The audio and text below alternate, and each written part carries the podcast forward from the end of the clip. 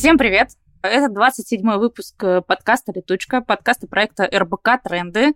У микрофона Даша Ярыгина. Вань Звягин. И Люся Клейменова. И все мы работаем в РБК «Трендах». Раз в неделю собираемся здесь, чтобы обсудить какие-нибудь классные материалы, которые у нас выходили на наших разных площадках.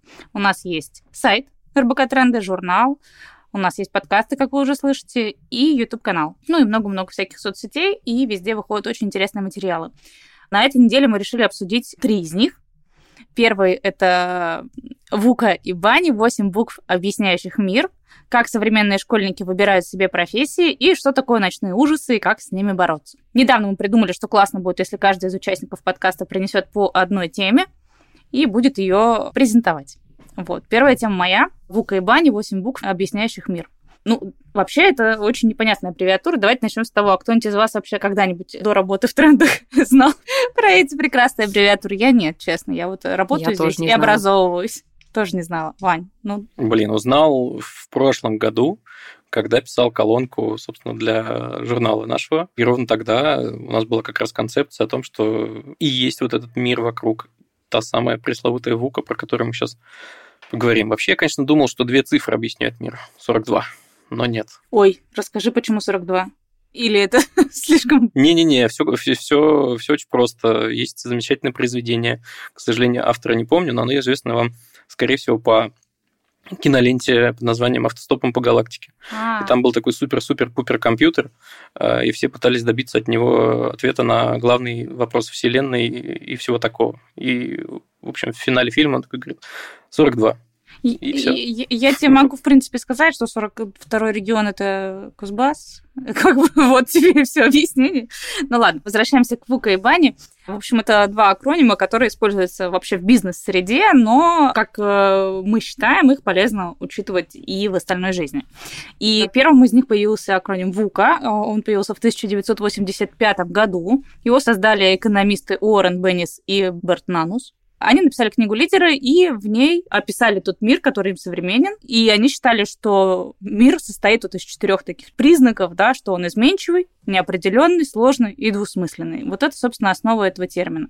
Чуть позже появилось понятие «бани», в 2016 году. Он описывает ну, подобным образом окружающий мир, и бани — это хрупкий, тревожный, нелинейный и непостижимый. Кажется, что про них теперь можно говорить только в связке. Мне кажется, отдельно уже, наверное, было бы неправильно. И кажется, что тут говорится о том, что все-таки мир, он очень хрупкий, он очень волатильный, и людям нужно это учитывать, простраивая, например, свои планы и думая вообще о мире, э, который их окружает. Как вы к этой информации вообще относитесь? Слушай, да как к ней можно относиться? Можно, на самом деле, правда, учитывать то, что он такой хрупкий, тревожный и нелинейный в том числе. То есть ты когда ты строишь планы, у тебя есть ну, какая-то ветка, на которую ты рассчитываешь. Вот в ней, учитывая то, что мир наш нелинейный по концепции бани, нужно, вероятно, рассчитывать не одну ветку, а все вот эти возможные ветвления и особенное внимание уделять как раз тем точкам, где что-то может разветвиться, ну, то есть пойти в одну сторону или в другую. И вот, наверное, это искусство трендвотчинга и трендвотчеров, с которыми мы постоянно сотрудничаем. Это не просто какие-то да, акронимы и понятия, но к ним предлагаются так скажем, решения. То есть, например, на основе ВУКи появился концепт ВУКа Прайм, то есть, например, изменчивости противопоставляется видение. То есть важно иметь четкое видение своих целей и удерживать их в фокусе. Как бы тогда тебе удастся, возможно, не потеряться в этой изменчивости и видеть какую-то перед собой цель. Также неопределенности противопоставляют понимание. Это значит, что прежде чем принимать какое-либо решение, нужно собрать как можно больше различной информации, чтобы понимать глубоко вопрос и не ошибиться каком-то принятом решении. Сложности противопоставляется ясность. Это значит, что любую проблему нужно разложить на какие-то простые составляющие, и тогда эта проблема станет не такой страшной, и решение, возможно, даже само придет. И двусмысленности противопоставляется быстрота. Это значит, что в условиях быстро меняющихся условий крайне важно поддерживать высокую скорость принятия решений получается, так победим. Да? Нужно быть быстрыми, ясными, понимающими и с каким-то видением. А мне кажется, что здесь, знаете, какой, ну, лично для меня интересный вопрос, когда И если мы принимаем концепцию, что мир вот он такой переменчивый, что он а, никогда не бывает линейным, что он непостижим и так далее, как правильно действовать в этой ситуации? Понятно, что на этот вопрос ни один философ ответа так и не дал до сих пор, но тем не менее. То есть тут можно выбрать, кажется, две стратегии, возможно, больше, да, но мне видится две стратегии. Первая — это просчитывать все возможные варианты э, ответвлений и принимать, что до конца ты их все равно все не просчитаешь, но ты будешь э, плюс-минус на какой-то большой процент готов к переменам. Либо просто ничего не планировать, находиться в потоке, плыть по этой жизни так, как она тебе предлагает, потому что все равно ты ничего до конца не просчитаешь. И кажется, что эти две стратегии стратегии, они ну, заслуживают внимания обе. А вот интересно, может быть, вам какие-то еще в голову приходят? Я бы добавил, другого в голову не приходит, мне кажется, это очень здраво, но я бы добавил, что они не два отдельных подхода, они э, взаимодополняющие, потому что когда ты эти ветвления пытаешься просчитать, у тебя есть какой-то уровень точности. В какой-то момент ты дальше будущее ну, уже совершенно точно не сможешь не то что даже предсказать, а представить.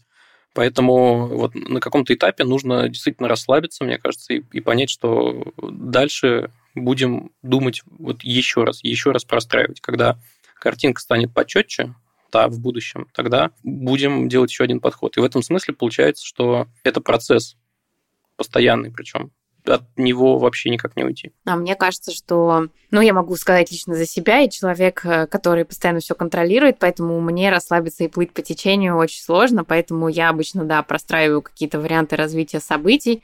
Психологи даже обычно советуют думать о самом плохом варианте событий и примерно подумать, что ты будешь в этом случае делать. Как бы можно даже эти два подхода объединить, продумать э, различные развилки, да, итоги, и потом расслабиться ну и типа ждать, э, что случится. Потому что все равно ты никак не можешь на это повлиять если мир изменчивый. Мое внимание еще привлек последний э, термин из э, бани.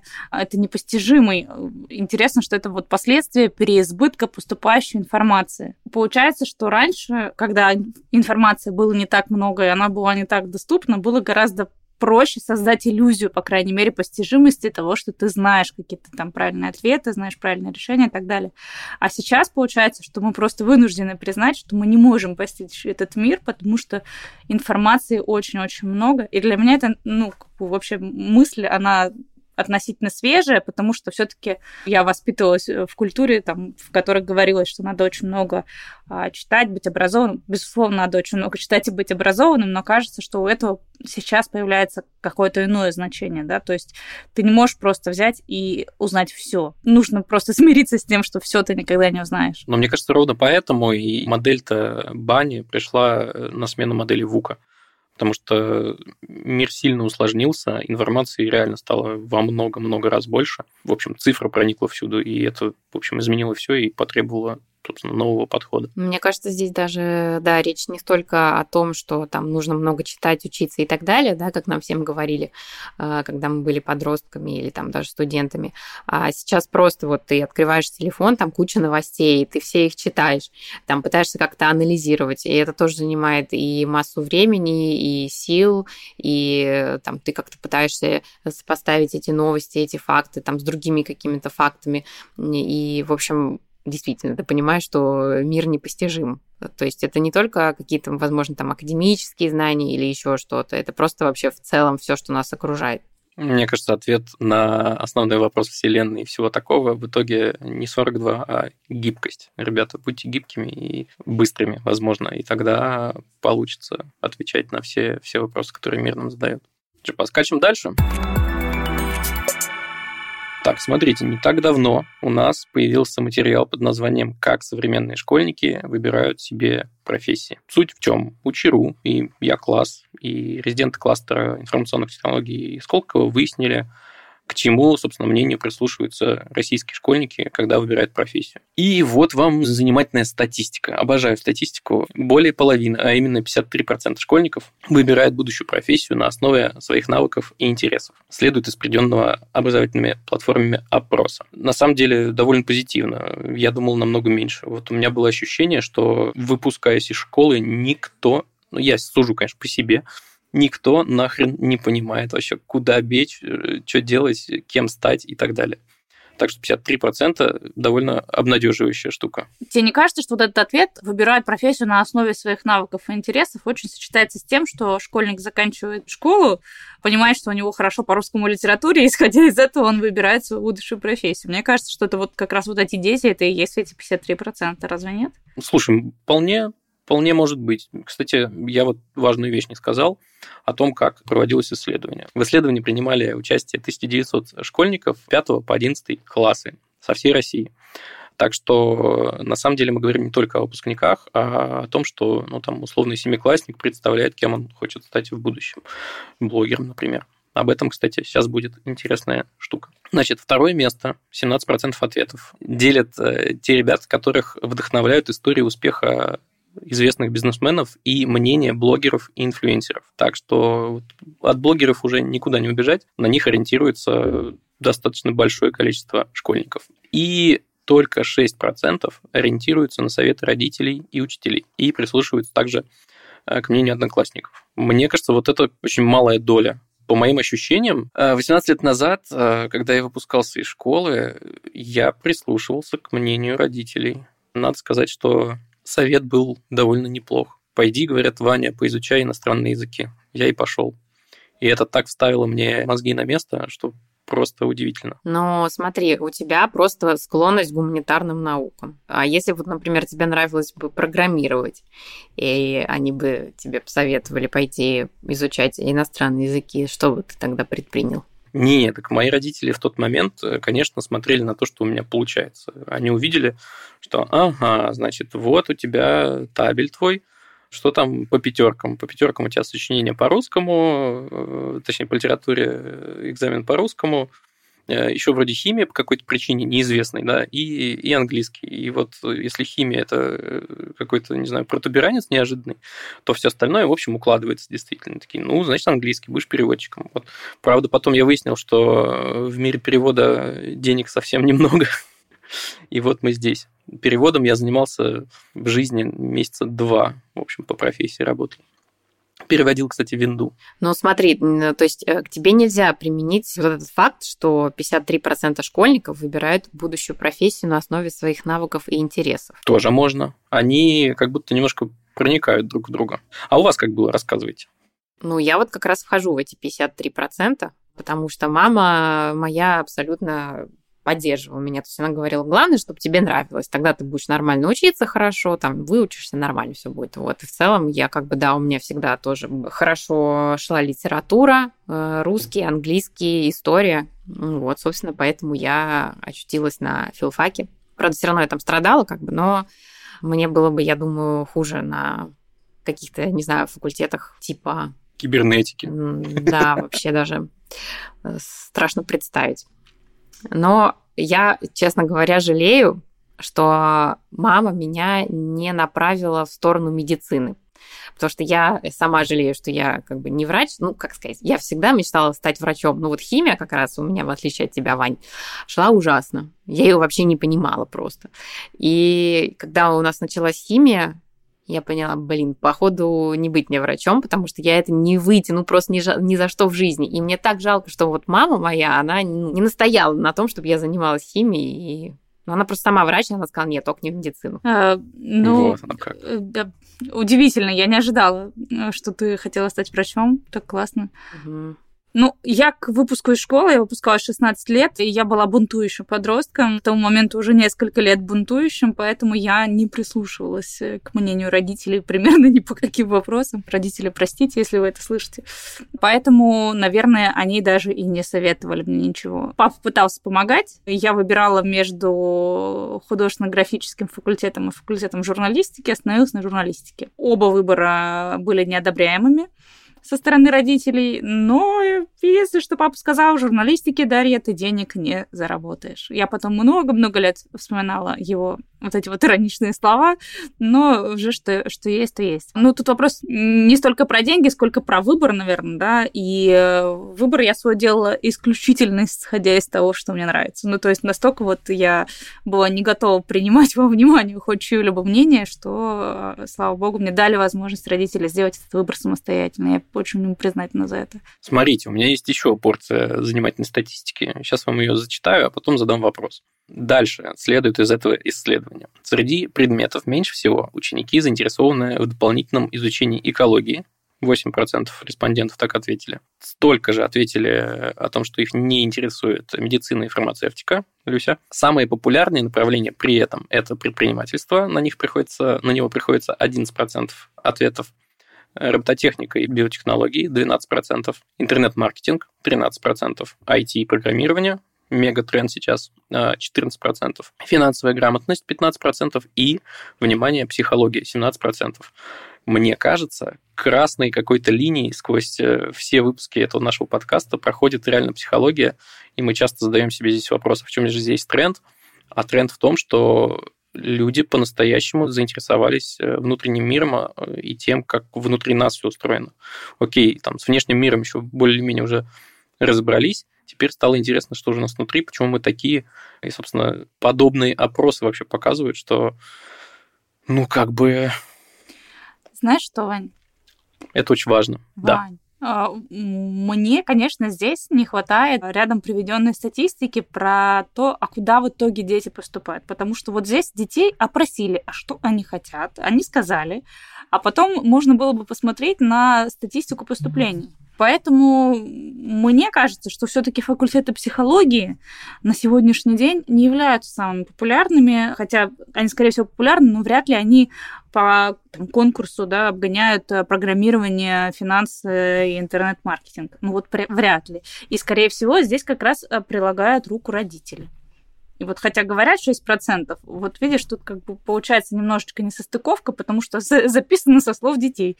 А мне кажется, что потом все таки картина меняется. Хотя было бы неплохо. Не кажется ли вам, что вот 16-17 лет, во сколько там выпускаются сейчас люди из школы, это какой-то такой возраст, когда ты мало чего понимаешь о мире и точно не можешь строить прогнозы.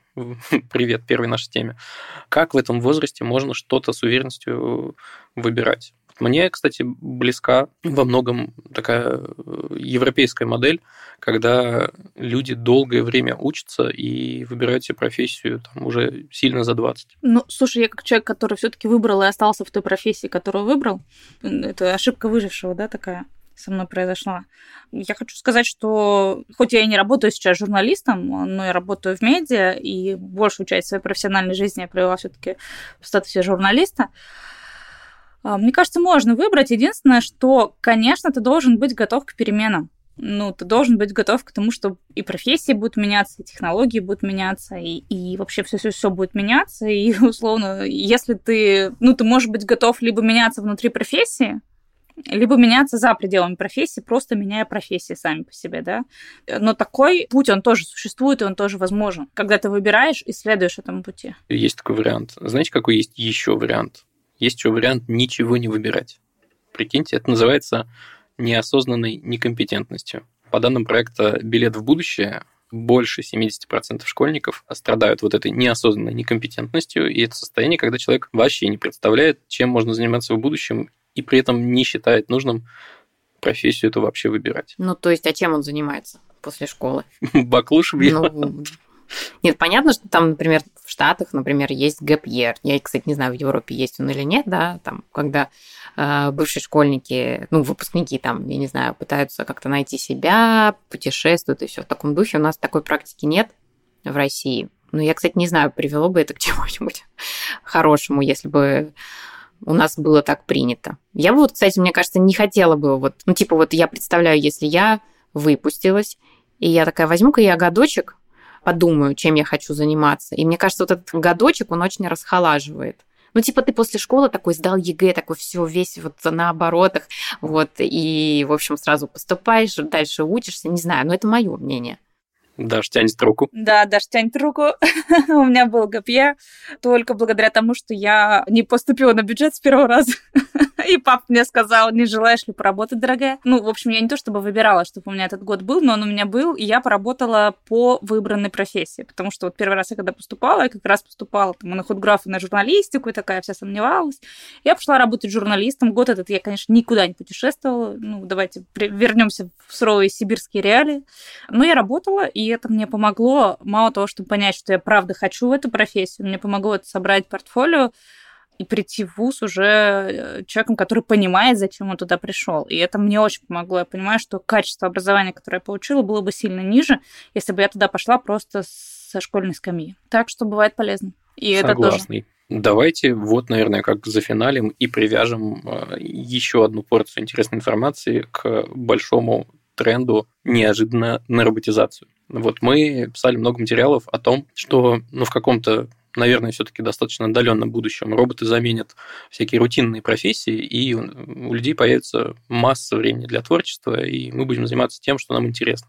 Так вот, выясняется, что вот в этой парадигме неосознанной некомпетентности старшеклассники относятся к работе ну, как к какому-то бремени. Им кажется, что если этого бремени избежать нельзя, пусть работа хотя бы не слишком тяготит, поэтому не столь важно выбрать свой карьерный путь, и вообще карьерный путь это, это даже вообще никакая не фишка, никакая не цель. То есть не надо строить карьеру, по мнению старшеклассников. Надо как-то развиваться, какие-то свои личностные качества в первую очередь развивать. А карьера – это что-то такое, что, ну, не знаю, короче, общество приняло вот это вот и их поместило внутрь себя и говорит, вам придется теперь работать. Они говорят, ну хорошо, мы пойдем по принципу наименьшего сопротивления. Тоже себе подход наверное, в каком-то смысле даже более осознанный, чем когда ты тщательно выбираешь свой карьерный путь. Очень осознанный подростковый подход, я считаю, да. Я иногда даже жалею, что у меня не было возможности его использовать. А что вы думаете про ночные кошмары? Да. Кстати, что вот я, я придумала плавный переход к теме. Среди моих ночных кошмаров часто бывает такой кошмар, ну, он как бы на одну тему, но двух видов. Один это когда я сижу на ЕГЭ по математике, а второй кошмар это когда я стою у доски а, на уроке алгебры. Как вы поняли, мой ночной кошмар связан с цифрами, а, потому что я ненавижу математические штуки. У меня как бы не было проблем с математикой, но мне с трудом, короче говоря, давался этот предмет. Таким образом, мы плавно переходим к теме ночных ужасов. Недавно у нас вышел материал, который называется «Что такое ночные ужасы и как с ними бороться». Но прочитав этот материал, я узнала, что ночные кошмары и ночные ужасы – это две разных вещи. Так-так-так, интересненько начинается. А, ночной ужас – это один из видов расстройства сна, который характеризуется внезапным приступом паники или страха с последующим криком или вскакиванием с кровати. В нашем материале говорится о том, что ночной ужас всегда сопровождается криком, внезапным вскакиванием с кровати, возможно, даже лунатизмом, возможно, там какая-то борьба у человека идет во сне, сильное потоотделение и так далее. А ночной кошмар – это что-то менее ужасное. Например, испытывавшие ночной кошмар обычно могут рассказать об увиденном, а жертвы ночного ужаса утром не помнят о том, что произошло несколько часов назад. И похоже, что у меня не было никогда ночных ужасов, а у вас? Ну, вот это вот вскакивание с кровати. Ну, не обязательно, понимаешь? То есть, возможно, ты не вскакиваешь с кровати, но ты такой типа там просыпаешься вот так вот резко. Бывало такое? Мне нужно провести четкую грань между кошмарами и ужасами. Давайте ее, пожалуйста, проведем. Если она пролегает вот как раз в этом, э, когда ты внезапно просыпаешься с, с учащенным сердцебиением, расширенными зрачками, вот этим всем, ну, тогда, наверное, я испытывал. Но при этом я не помню. И это, кажется, не помню, что мне так снилось. вот, это как раз-таки ужас. А-а-а. Кошмар ты всегда помнишь. Занятно. Ну, не то чтобы всегда, но ужас, да, ты не помнишь. А, вот такие есть симптомы а, ночных ужасов. Это как раз внезапное пробуждение с криком, метание по комнате и удары кулаками, внезапное усиление сердцебиения, потоотделение дыхания, расширение зрачков, лунатическая походка или даже бег. Лунатическая походка? Да. Как у Майкла Джексона. В общем, у меня точно не было. Знаете, иногда коты спят, и у них лапки Идут. так дергаются, как будто они бегут. Возможно, да. им снятся ночные ужасы. Дневные ужасы, а также вечерние ужасы, утренние ужасы. В общем, котики любят поспать. Ну, короче, у, у меня было, и это действительно характеризуется тем, что ничегошеньки я не помню. Почему я проснулся, от чего, что меня так испугало, вообще не помню. Может быть, первые там пару секунд, а потом это как-то все моментально стирается. Но надо отметить, что я в целом до последних, может быть, лет двух-трех никогда не помнил, что мне снилось. Я помнил ровно один повторяющийся сон. Кстати, наверное, его можно характеризовать как ночной кошмар и все. А что касается ужасов, тут реально всегда вскакиваешь такой, что это было? Ты не расскажешь нам? И давай дальше спать. А, да все на самом деле просто. Идешь ты такой, тусишь во сне, э, все у тебя хорошо. И тут внезапно небо становится объектом. Ну, то есть понятно, что вот небо это какое-то пространство, а тут оно становится объектом и начинает медленно опускаться. И вот это довольно кошмарно, я бы сказал, потому что кажется, что это гигантский пресс, который тебя раздавит. Это как апокалипсис, что ли? Ну, что-то в этом роде, а да. Я подробности, не конечно, не помню. Заканчивается тем, что ты просыпаешься mm. от того, что а, оно вот-вот уже близко. Но при этом я не ощущал никакого ощущения давления и всего такого. И главное, не понимаю, почему, от чего, да и не пытался понять, потому что он, в общем, в какой-то момент прекратился. Ну, а в нашем материале сказано, что ночные кошмары, они могут быть вызваны там какими-то новостями, например, или просмотренным фильмом ужасов и так далее. А вот э, ночные ужасы, э, тут как бы нет четкой причины. Это может быть как сильная усталость, так и чрезмерный объем физической активности днем. Но, кстати, также ночные ужасы могут указывать на какую-то болезнь. Поэтому, если у вас повторяющиеся ночные ужасы, то авторы материала и эксперты советуют обратиться к врачу. Ну да, сомнологи – это теперь не, не какое-то страшное слово, это вполне себе медицинская профессия, это специалист, к которому реально можно прийти. Кстати, в материале же есть еще советы, как э, избежать ночных ужасов. Можно и, наверное, нужно действительно избегать алкоголя и кофеина перед сном. Это, мне кажется, просто какой-то здравый смысл. Спать 7-9 э, часов тоже великолепная идея. Да, вообще 9 особенно прям. Слушай, знаешь, кому-то хватает намного меньше 9, если э, такие люди проспят э, больше, чем нужно, им даже будет похуже. Что еще из очевидного? Снижать уровни стресса, и особенно за несколько часов до отправления ко сну, и поддерживать единое расписание отходов ко сну и пробуждения, соответственно. Ну, короче, звучит как план, только сложно выполнимый. Да даже если его выполнять, мне в кажется... В хрупком, непостижимом мире бани и вуки. А, да. Что ж, ладно, рубрика «Маленькая манипуляция». Друзья, слушатели наши, э, пожалуйста, заходите к нам в телеграм-чат, есть такой, РБК Тренды, очень легко найти, э, аккаунт с синей галочкой. Заходите, там есть чат, э, давайте делиться ночными ужасами. Расскажем, и станет полегче. Вот. И всем, конечно, к сомнологам. Да, и поменьше стресса. Что ж, считаю, что подкаст мы на этом заканчиваем. Спасибо, что нас послушали. Это было незабываемо. Напоминаю, что у нас есть сайт, разнообразные видео на разнообразных платформах, куча соцсетей, журнал и, как я уже сказал, телеграм, чатик. Всем спасибо. Пока-пока. Пока. Пока.